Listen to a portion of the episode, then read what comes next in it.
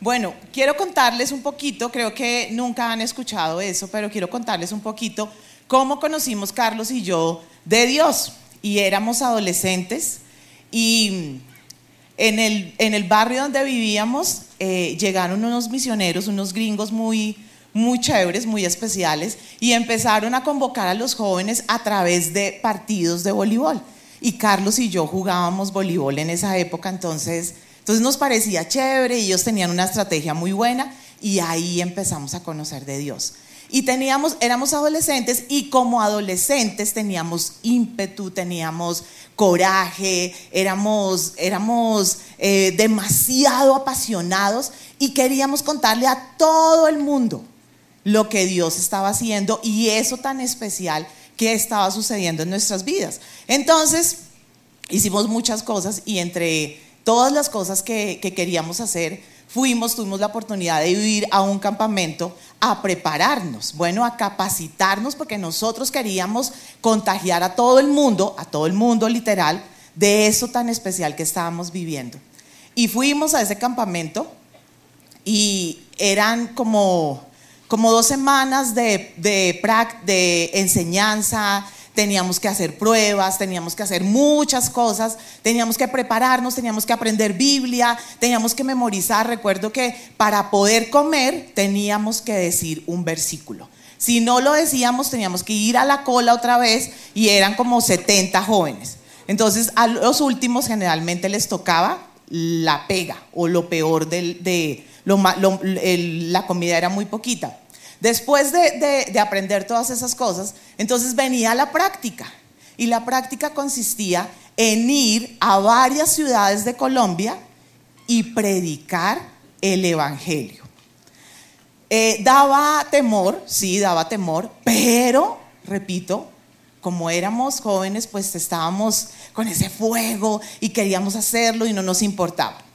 A mí me fue muy bien, porque yo llegué a una ciudad y llegué a una casa de pastores con todas las comodidades. Entonces yo no pasé hambre, yo no pasé ningún tipo de dificultades.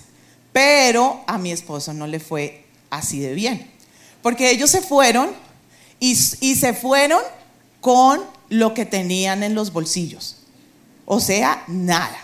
Si usted tiene 17, 18 años, de pronto, no, pues tengo ahí la tarjeta Transmilenio, eso es lo único. ¿Sí? Pero en esa época pues no teníamos mucho. Y se fueron solo con el pasaje de ida. No tenían cómo devolverse. Pero a esa edad uno no tiene ningún tipo de preocupación. No hay temor. Uno no dice, ay, no, ¿y cómo volver? Eso, hagámosle. Todo es experiencia, todo es espectacular. Y así lo hicieron. Entonces, nos parecía emocionante. Después que algún día Carlos les cuente cómo se devolvieron y cómo llegaron otra vez a Bogotá. Bueno, y todo ese ímpetu que teníamos y todo eso, pues desafortunadamente empieza a bajar porque nos tocó crecer y nos tocó enfrentarnos a pruebas, a dificultades, tuvimos que pasar por muchas cosas y todo eso afecta nuestra fe y nuestra valentía. Bueno, entonces permitimos que el temor entrara a nuestro corazón y a nuestra mente. Y ya no era lo mismo, ya no teníamos lo mismo que teníamos cuando teníamos 17 o 18 años. Y he titulado esta prédica No temeré. Y lo primero que quiero que, que, podamos entender es que hay dos tipos de temores. Y uno es el temor reverente, que es el temor de Dios. Es el que nos impide pecar, es el que nos hace pensar antes de caer. Bueno, el, que, el temor que nos aparta del mal. Y dice la Biblia que ese temor es el principio de la verdadera sabiduría. Y está el otro temor. El temor que es el que usa el diablo para atacarte, para obsesionarte, para dañarte. Y es esa lucha en tu mente iniciada por el enemigo. Bueno, y es allí precisamente donde se originan los temores, en nuestros pensamientos. Y puede desencadenar en algo desastroso. Puede ser una lucha eterna de un cristiano. toda la vida luchando en contra de un temor. Entonces hay que ponerle freno a esos pensamientos cuando llega.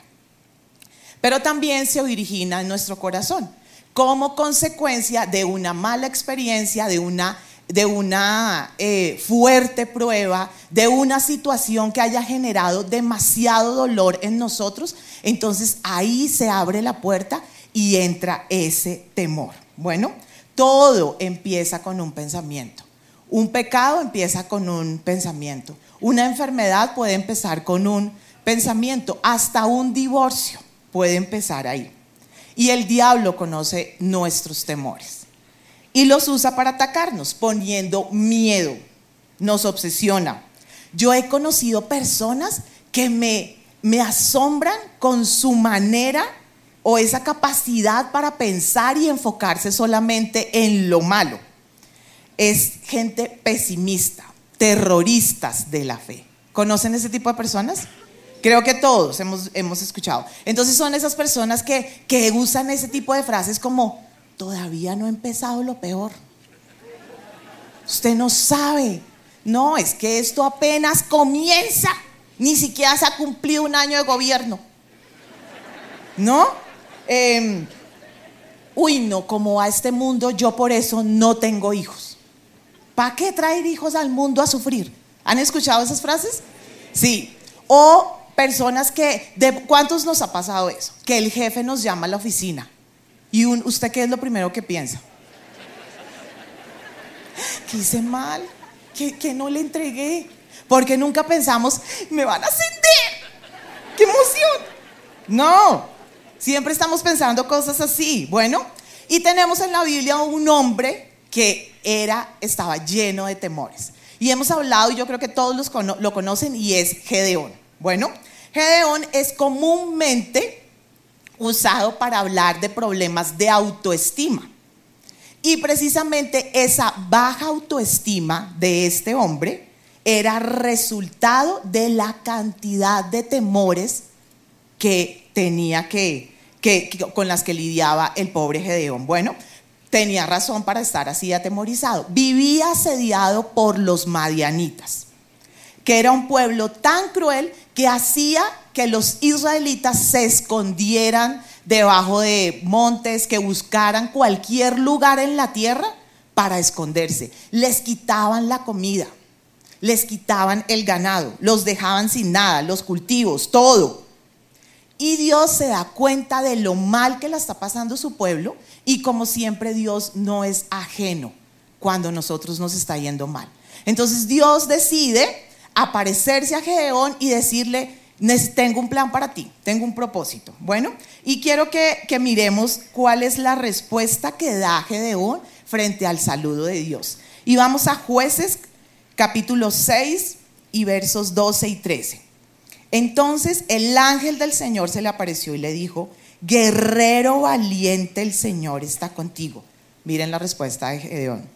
Señor, si el Señor está con nosotros, ¿por qué nos sucede todo esto? ¿Y dónde están todos los milagros que nos contaron nuestros antepasados? ¿Acaso no dijeron, el Señor nos sacó de Egipto? Pero ahora el Señor nos ha abandonado y nos entregó en manos de los madianitas. Y este es el cuestionamiento de un corazón lleno de temores. El temor trabaja de la mano con la duda, que nos lleva a cuestionar a Dios. ¿No está con nosotros? ¿No me amas? ¿Tú no me respondes a mí? ¿Tú escuchas a todos menos a mí? ¿Por qué a ellos sí y por qué a mí no? No sabemos por qué pasan tantas cosas malas, cosas que no deberían suceder. Pero cuando cuestionamos a Dios por lo que estamos viviendo o por situaciones como esas, es como le dijéramos, tú no me amas, tú no eres poderoso, tú no, tú no me puedes ayudar. En cambio de hacernos ese tipo de cuestionamientos, deberíamos hacer declaraciones como, aunque ande en la dificultad más grande, aunque sienta que la muerte me acecha, yo voy a confiar en Dios. Aunque pase lo más difícil de mi vida, voy a creer que Dios es mi socorro, Dios es mi fortaleza, Él es mi refugio, confío en su santo nombre. Pero no hacemos eso. Ojalá pudiéramos hacer eso. Y esa es la verdad, porque eso es lo que dice la palabra de Dios. Y si lo dice es porque así es. Solo el amor de Dios puede echar fuera el temor, porque el perfecto amor genera confianza. Y quiero hoy contarles algo. Tengo hace ya 11 meses, eh, recibimos el título más maravilloso. Yo pensé que el título más lindo era el de mamá, pero hace 11 meses entendí que, soy, que hay otro más lindo y es abuela. Entonces imagínense que mi nieto, divino, mi nieto, uy, me encanta decir mi nieto, mi nieto, mi nieto, me siento orgullosa. Entonces imagínense que Elías tiene 11 meses y eh, estaba en su presencia babies con su papá y lo montaron por primera vez en el rodadero. Y Elías, el papá estaba abajo esperándolo y Elías nunca se había montado en un rodadero y se lanzó de una. O sea, Fabi tratando de cogerlo, pero él se lanzó. Y cuando, cuando, estábamos eh, cuando Fabi nos estaba contando todo eso, pensé que así deberíamos ser con Dios. ¿Saben por qué Elías se lanzó? Porque papá estaba abajo esperándolo. Y él confiaba en que papi, papi no me va a soltar, papi no va a dejar que yo me caiga, papi me va a sostener. Y eso es lo que nosotros tendríamos que hacer. No hay ningún tipo de comparación con el amor de Dios. El amor de Dios es más que el amor que puedan sentir una pareja de novios. El amor de Dios es más fuerte y más poderoso que el amor que experimenta una pareja recién casada. Es un amor que nuestra mente humana no alcanza a percibir. El amor de Dios es sublime, perfecto, inagotable e incondicional. Primera de Juan 4:18. En esa clase de amor no hay temor porque el amor perfecto expulsa todo temor, expulsa, saca, aleja, echa fuera. Eso hace el amor de Dios con nosotros. Y quiero que volvamos a, la historia de Gedeón. Vamos a leer el verso 14. El Señor lo encaró y le dijo, ve con la fuerza que tienes y salvarás a Israel del poder de Madián. Yo soy quien te envía. Entonces quiero, yo, me imagino ese momento. O sea, Dios está hablando directo con Gedeón. Dice que lo encaró. Entonces yo me imagino que lo, miró y lo empodera. Y le dice, verso 16, yo estaré contigo y destruirás a los madianitas como si estuvieras luchando contra un solo hombre. Recuerdan que era un pueblo terrible, malos, re malos. Y Dios le dice, vas a luchar como si fuera un solo hombre. Luego le repite en el verso 23, quédate tranquilo, no temas, no vas a morir. Gedeón estaba lleno de temor, pero después de tener este momento especial, ese encuentro con Dios, ¿creen que la cosa cambió? No, el man todavía no entendía, no cambió. La lucha contra el temor que él sintió continuaba igual que nos pasa a nosotros. Dios nos dice, todo va a estar bien, no te preocupes, no vas a morir, vas a salir de esta. Y nosotros le decimos, ¿es de verdad Dios? ¿De verdad que me vas a ayudar? ¿De verdad que todo va a estar bien? ¿Por qué nos cuesta creerle a Dios? ¿Por qué es más fácil creer lo malo que lo bueno? ¿No han pensado eso? Eso es como cuando la esposa le pregunta al esposo, mi vida, ¿cómo me veo? Y el esposo dice, pues a mí me pasa eso. Mi esposo dice, te ves divina. Y uno, no, en serio. No, no le creemos. No le creemos. Los seres humanos pareciera que sintiéramos, nos sintiéramos más cómodos con la mala noticia que con las cosas maravillosas y poderosas que Dios hace. Nos gusta a veces eso. Vamos al verso 27 de, jueces. Entonces Gedeón llevó a diez de sus criados e hizo lo que el Señor le había ordenado. Ojo, pero lo hizo de noche, porque les tenía miedo a los demás miembros de la casa de su padre y a la gente de la ciudad. ¿Cuántos de ustedes se llaman Gedeón? ¿A qué horas lo hizo? De noche. ¿Por qué? Porque le tenía miedo a su familia y al resto de la gente del pueblo. Bueno, todavía dudaba de la protección de Dios. Solo cuando el Espíritu de Dios toca a Gedeón es que él empieza a caminar con valentía. Cambia su manera de hablar y cumple con el propósito que Dios tenía para él. Verso 34. Entonces el Espíritu del Señor vistió a Gedeón de poder. Gedeón tocó el, cuerno de carnero como un llamado a tomar las armas, y los hombres del clan de Abieser se le unieron. A partir de ese momento es otro Gedeón. Bueno, cuando el Espíritu Santo vino sobre él, entonces ya no era el más insignificante de su familia. Entonces sí era el guerrero valiente como Dios lo había llamado cuando lo saludó. Porque si Dios dice algo, así es. Así es. Y tenemos que creerlo. El Espíritu Santo es quien nos empodera para hacer todo, el, que nos da el valor. Hechos 1.8. Pero cuando venga el Espíritu Santo sobre ustedes, recibirán poder y serán mis testigos tanto en Jerusalén como en toda Judea y Samaria y hasta los confines de la tierra.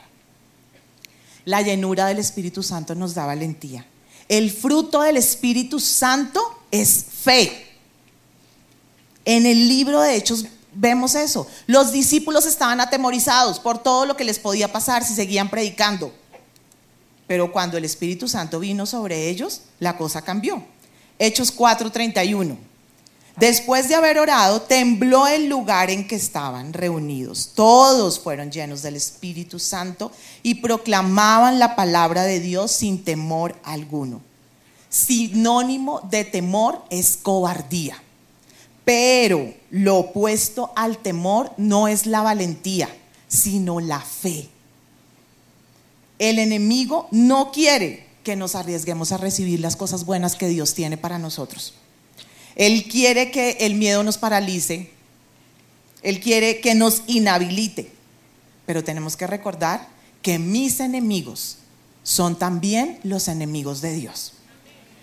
Cuando nuestra confianza, nuestra confianza está en la roca, en aquella que no se puede mover, entonces podemos descansar y entender que todo va a estar bien.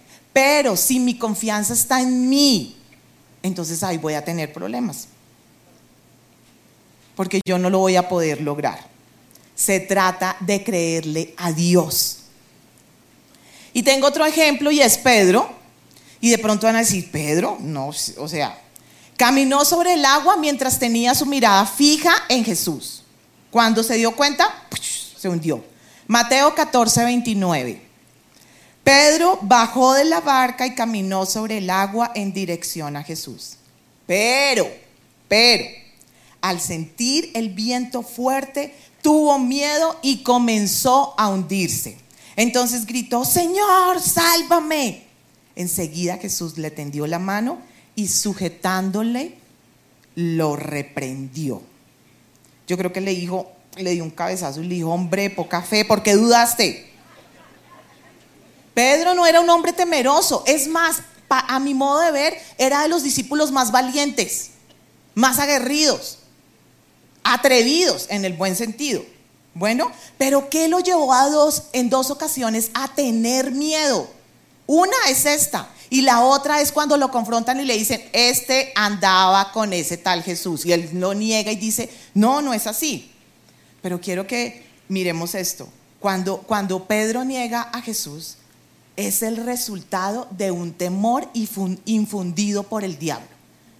En Lucas 22, 31, Jesús le hace una advertencia a Pedro y le dice, Simón, Simón, Satanás ha pedido zarandear a cada uno de ustedes como si fueran trigo, pero yo he rogado en oración por ti, Simón, para que tu fe no falle. Dios quiere que nuestra fe no falle. La voz del temor es la voz del enemigo. El temor es contagioso. El temor te dice no lo vas a lograr, no vas a poder, te vas a quedar ahí, te vas a morir y lo repite una y otra vez. La experiencia pasada se va a repetir. Lo que te sucedió va a volver a pasar. Tengo que renovar mi mente. Tengo que contrarrestar el temor con la palabra de Dios. Y tengo que ser intencional con mis declaraciones y con mis pensamientos. Efesios 4:23 dice, en cambio, dejen que el Espíritu les renueve los pensamientos y las actitudes. Y otra vez aparece nuestro ayudador, el Espíritu Santo. Dios es quien me ayuda a enfocarme en los pensamientos correctos porque recuerden que el temor se inicia aquí. Tengo que alimentarme de la palabra de Dios. Segunda de Corintios 10:5 Destruimos argumentos y toda altivez que se levanta contra el conocimiento de Dios y llevamos cautivo todo pensamiento para que se someta a Cristo. Cualquier argumento que trate de opacar o que esté por encima del conocimiento de Dios es una influencia demoníaca que le da espacio al diablo para apropiarse de nuestra mente y querer controlarnos. Llevo algunos años luchando con eh, un temor fuerte en mi vida. Bueno, ha sido una guerra, no ha sido fácil, pero he sacado provecho de esa guerra que he tenido que librar. De hecho, esta prédica hace parte de eso, de eso a lo que me he tenido que enfrentar.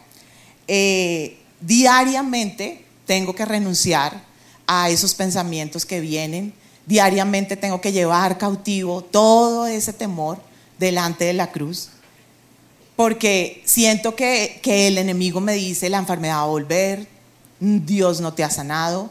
Eh, esto es el principio de algo más grande, más profundo. Tienes algo, una cantidad de cosas horrorosas. Bueno, pero como todo lo que viene del enemigo, Dios lo transforma para bien.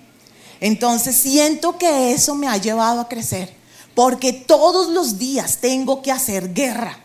Todos los días tengo que levantarme y pelear contra eso. Es más, cuando se acercan los síntomas, porque lo siento los síntomas, entonces yo tengo que ahí empezar a declarar todas las promesas de Dios. Y tengo que callar esa voz del temor que me susurra. Cuando el diablo se da cuenta que cada uno de esos ataques que está usando para ti se convierten en maravillosas oportunidades para, acercarte a Dios y para fortalecerte, ¿saben qué hace? Se cansa y se va. Y dice como, como decimos popularmente, porque le sale el tiro por la culata. Entonces dice, yo quería dañarlos y lo que está haciendo es, está alabando a Dios, está proclamando palabra no se nos puede olvidar que vamos a tener que lidiar con pruebas, con batallos, con dificultades, con enfermedades. Los malos momentos son parte de la vida, bueno, pero tienen un propósito y es hacernos crecer. Entonces, no sé por qué, pero las mujeres somos más susceptibles a experimentar ese temor. Y no porque seamos débiles, no. ¿Saben por qué? Porque tenemos el don de la pensadora. ¿Será que me voy a enfermar? ¿Será que me va a dar cáncer? Porque en mi familia todas han tenido cáncer. Algo malo le va a pasar a mis hijos. Ay, de por Dios, no salga, no salga, se lo ruego. No ve la atracadera que hay. ¿Qué digo atracadera? Están matando a la gente por unos tenis y por un celular. No salga de por Dios. ¿Mm? Mi esposo me va a abandonar. Yo sé que tiene otra. No, eso anda seco, raro, ya no me mira, tiene otra. Tenemos mamás, mamás, esto nunca pasa con un papá, que llegan a su presencia kids y llegan al salón. Juliana, Juliana, Juliana, Juliana, ¿dónde está Juliana? Ay, ¿qué hicieron con Juliana? Es real. Bueno, aquí está Juliana, mamá. Ay, qué pena. Es que no la había visto.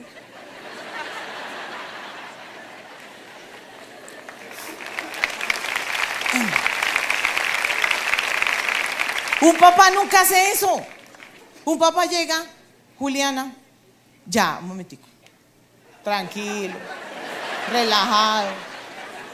Cinco minutos, nada, fresco. Quiero decirles algo. En su presencia Kids jamás se ha perdido un niño. Y jamás se va a perder. Bueno, ¿saben por qué?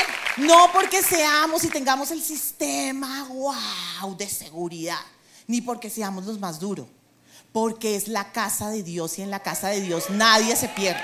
Así de sencillo. Bueno, el temor es un sentimiento anticipado a algo que no ha ocurrido y que probablemente nunca suceda. ¿Entienden? Es el diablo ahí. Y si Cristo nos rescató de esos temores, entonces yo tengo que pensar que el milagro es real, que Dios está conmigo, que lo que dice la palabra es real. Quiero, quiero hablar de mi esposo. Bueno, resulta que a mi esposo, a él todo le resbala. Él súper confiado, tranquilo Carlos nada le afecta. Bueno, él siempre tiene una solución para todo. Y yo nunca lo he visto preocupado, créanme. Vamos a cumplir este año 30 años de casados. Y yo nunca lo he visto preocupado. Yo nunca lo he visto, em, si yo lo veo pensativo, le digo, ¿qué, ¿en qué piensas que, que pasa? No, no. Tranquilo. Bueno, súper confiado a pesar de que ha tenido accidentes, a pesar de que ha tenido cirugías, él siempre está confiado, tranquilo. Bueno, y hoy voy a confesar públicamente mi pecado. A mí me da una piedra a veces. Porque yo digo, ay, ¿por qué no?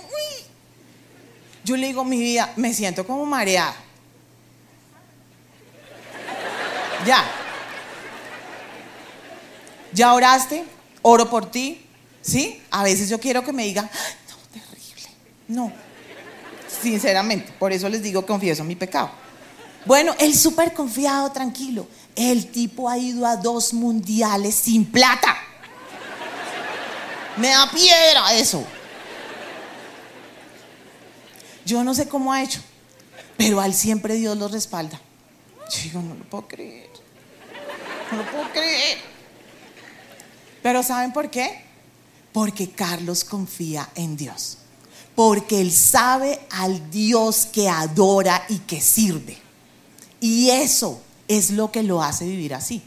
Yo creo que él cuando está, o sea, eh, eh, sale a orar, o cuando, viene, o cuando viene a la oración los otros dos días sale a montar bicicleta y a orar y todo esto, y él llega tranquilo. Yo digo, ah, bueno, pues lo hizo. Bueno, y honro a mi esposo porque él me ha acompañado en esta guerra que llevo años librando. Porque él ha levantado mis brazos. Imagínense donde yo le diga la verdad, estoy mareada y me diga, ay no, ¿qué hacemos? Vamos para el médico, ¿qué hacemos? ¿Qué? No, Él me sostiene, Él ora por mí, Él levanta mis brazos y levanta también mi fe. Y quiero darles un consejo. No se consideren tan valientes como para enfrentarse solos a ese temor. Busquen a alguien de confianza. Si han luchado y llevan tiempo, busquen a alguien de confianza que pueda convertirse en, ese, en esa persona que los sostiene, que los ayuda. Bueno, que los acompañe por ese valle de sombra que han tenido, que, que están pasando. Y alimenten su mente con la palabra de verdad. Salmo 112, 7, 8. No temerá recibir malas noticias. Su corazón estará firme, confiado en el Señor. Su, su, corazón estará seguro, no tendrá temor. Salmo 34, 4. Busqué al Señor y Él me respondió. Me libró de todos mis temores. Isaías 43. No temas que yo te he redimido, te he llamado por tu nombre, tú eres mío. Cuando cruces las aguas yo estaré contigo. Cuando cruces los ríos no te cubrirán sus aguas. Cuando camines por el fuego no te quemarás ni te abrazarán las llamas. Primera de Pedro 5:7. Depositen en él toda ansiedad porque él cuida de ustedes. Y esta versión de Romanos 8:38 me encanta. Y estoy convencido de que nada podrá jamás separarnos del amor de Dios. Ni la muerte ni la vida, ni ángeles ni demonios, ni nuestros temores de hoy, ni nuestras preocupaciones de mañana, ni siquiera los poderes del infierno pueden separarnos del amor de Dios.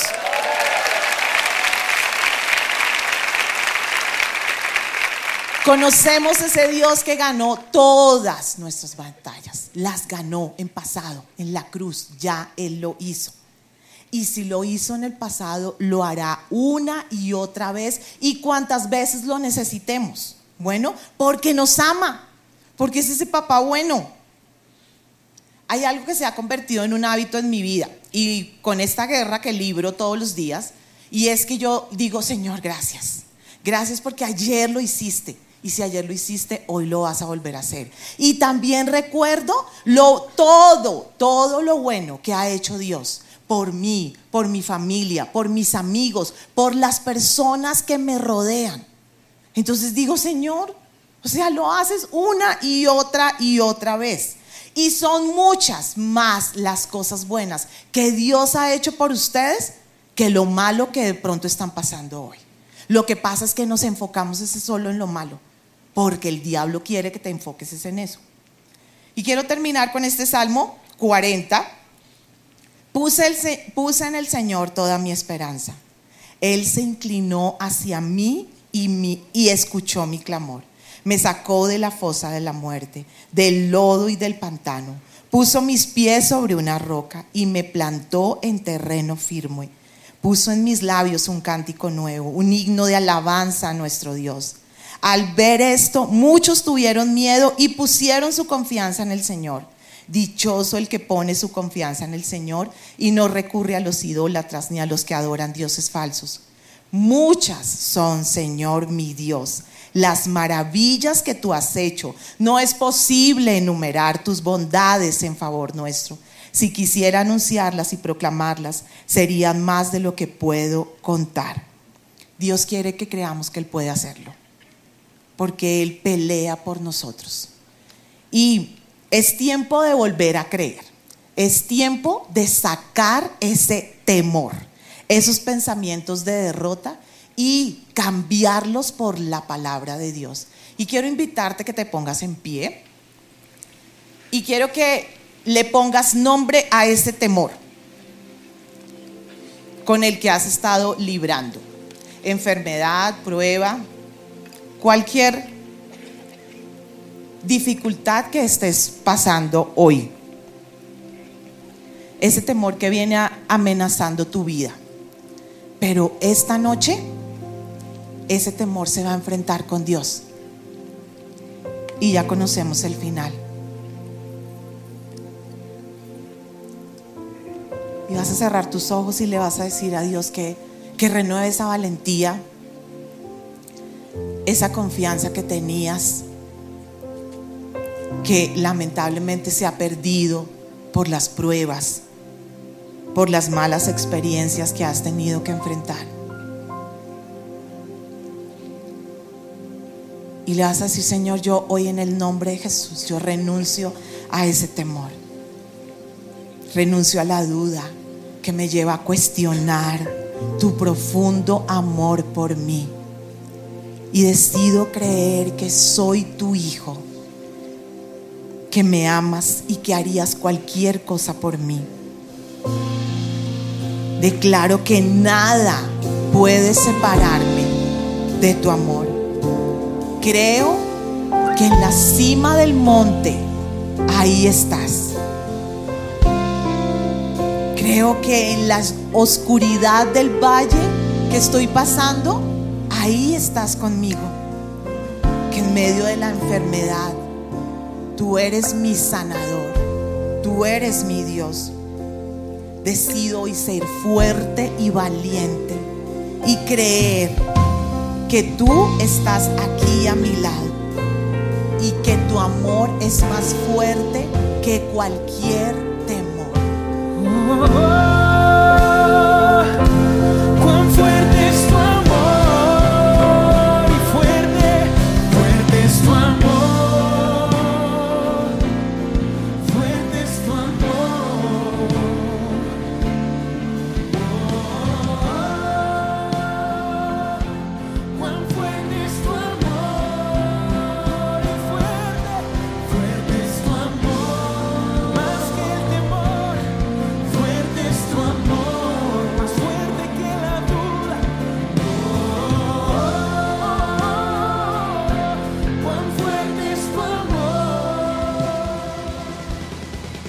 Si les gustó este video, pueden suscribirse al canal de El lugar de su presencia en YouTube. De esa manera gozará de todos nuestros beneficios.